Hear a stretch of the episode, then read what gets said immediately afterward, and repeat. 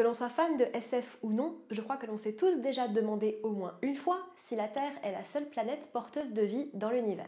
Personnellement, je suis plutôt encline à penser que nous ne le sommes pas. Déjà parce que c'est une perspective excitante, mais aussi parce qu'il me paraît peu probable que sur des millions et des milliards de galaxies, seule la Terre porte la vie. Heureusement, des auteurs et des scénaristes qui pensent comme moi ont écrit des histoires qui vont en ce sens. Certains assez positifs, mais quand même, il faut l'avouer dans une majorité des cas, assez catastrophiques.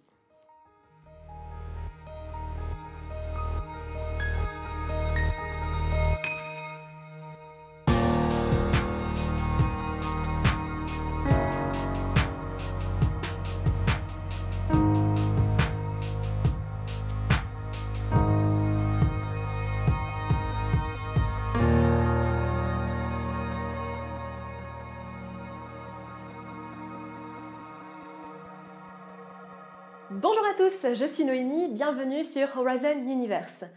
Aujourd'hui, dans cette nouvelle vidéo, nous allons repartir dans notre conversation sur l'autre avec la deuxième partie de cette dilogie. Aujourd'hui, nous allons parler des extraterrestres.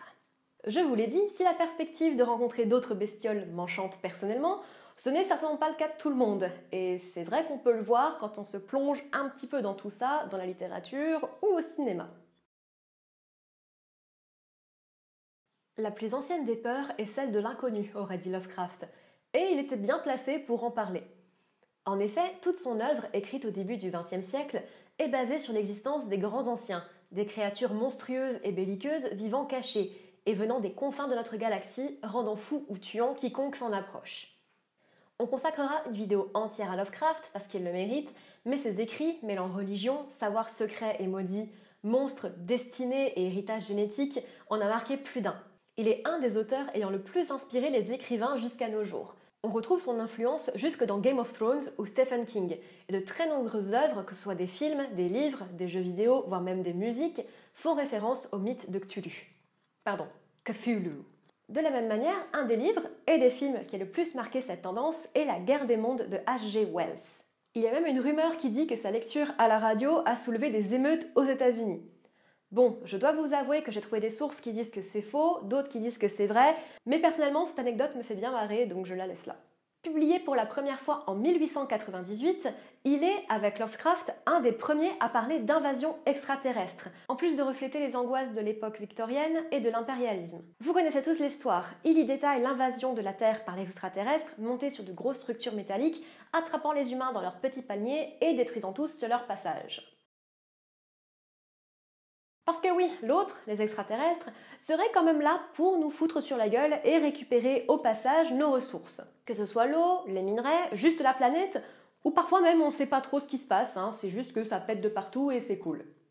Par exemple, dans Signs, on ne sait pas vraiment pourquoi les extraterrestres sont là, c'est la même chose dans The Thing. Par contre, dans Mars Attacks, Independence Day, La cinquième vague ou La guerre des mondes, E.T. est clairement là pour récupérer la Terre et nous botter les fesses en passant.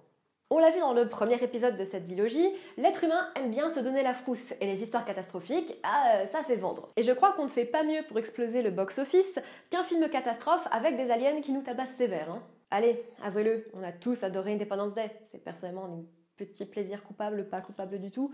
Et autres Battle Los Angeles. On peut citer tellement de bouquins et de films qui en parlent, c'est quand même assez affolant.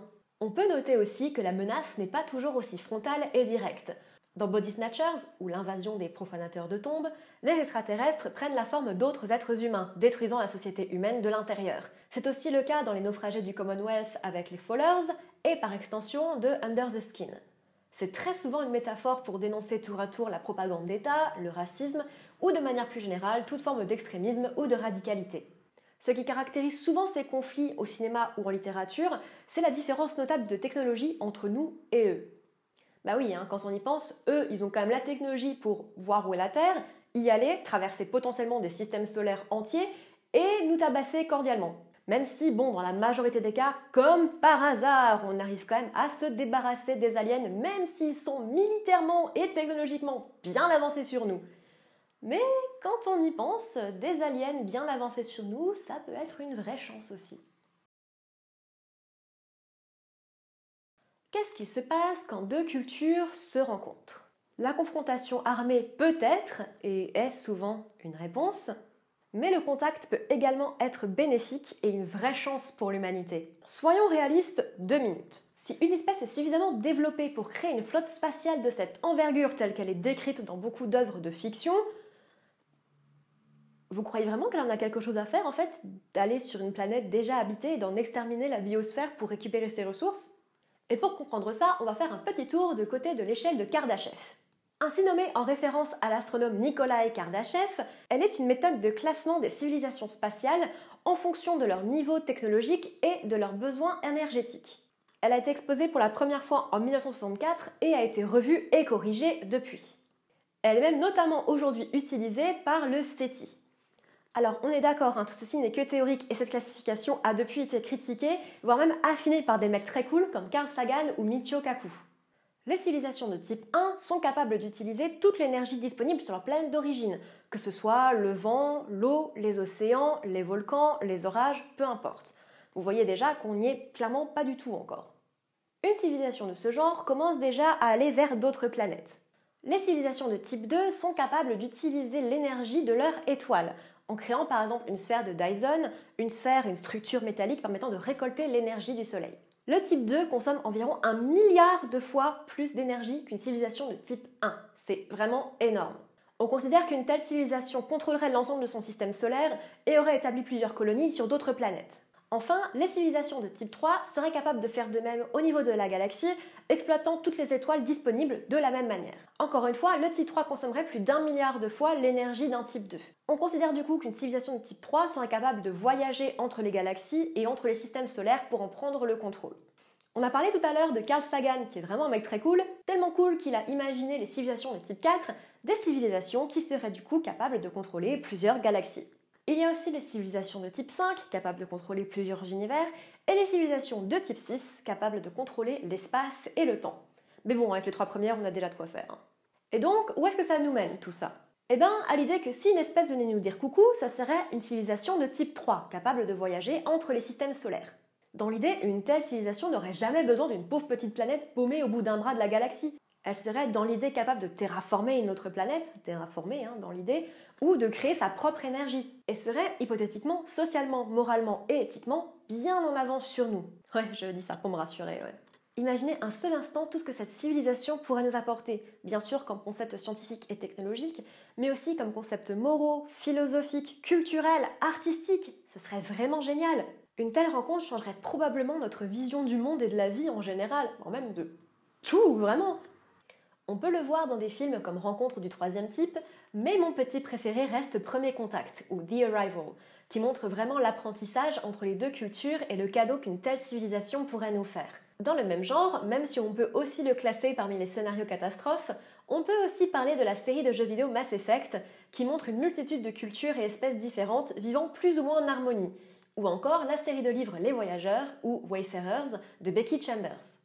Et on parle même pas de civilisations disparues qui pourraient laisser derrière elles des artefacts pouvant nous aider à aller vers cette technologie. C'est un de mes scénarios préférés en science-fiction parce qu'il y a vraiment plein de possibilités avec tout ça. C'est le cas par exemple dans Altered Carbon où on a trouvé des artefacts martiens ou même dans Revelation Space. Tout ça pour moi c'est absolument fascinant. Imaginez un peu les potentiels d'une rencontre avec une espèce viscéralement différente de la nôtre. Il y a de quoi écrire beaucoup d'histoires là-dessus. L'autre, c'est celui qui ne nous ressemble pas, c'est celui qui n'est pas nous. C'est celui qui nous est étranger dans son nom, dans sa forme et dans sa manière de penser. Mais c'est oublier que nous aussi, nous sommes, pour certains, des autres. Prenez un film comme District 9 où les extraterrestres se sont juste complètement échoués sur la Terre et sont traités comme des ordures par les êtres humains. Prenez la série de livres de John Scalzi, The Old Man's War, ou Le vieil homme et la guerre en français. J'aime pas ce titre représentant une humanité prête à détruire des civilisations entières pour coloniser le plus de planètes possible et donc garantir sa survie. Prenez Starship Trooper, où le vilain n'est pas toujours celui qu'on croit. La possibilité qu'une autre race intelligente puisse exister dehors, c'est à la fois terrifiant et réconfortant. Personnellement, l'idée que nous ne sommes pas uniques et que nous pouvons aspirer à plus me ravit. Savoir que, qui sait, peut-être mes descendants rencontreront une autre espèce qui leur permettra de voyager, d'apprendre et de découvrir beaucoup plus que ce que je n'aurais jamais imaginé. Au final, c'est faire partie de quelque chose de beaucoup plus grand que nous. Les contacts, mine de rien, font partie des thèmes les plus abordés en SF. Et bien que j'adore un bon film catastrophe de temps en temps, je reste persuadée que si contact il y a, alors il ne pourra nous apporter que des bonnes choses. Merci à tous de m'avoir suivi dans cette nouvelle vidéo, j'espère qu'elle vous aura plu. En tout cas, moi j'ai beaucoup aimé cette petite dilogie. Dites-moi en commentaire ce que vous en avez pensé. Comme d'habitude, si vous avez des idées de vidéos, de thèmes, de livres ou de sujets, eh ben n'hésitez pas à me dire tout ça en commentaire. Moi je vous retrouve dans deux semaines. Ciao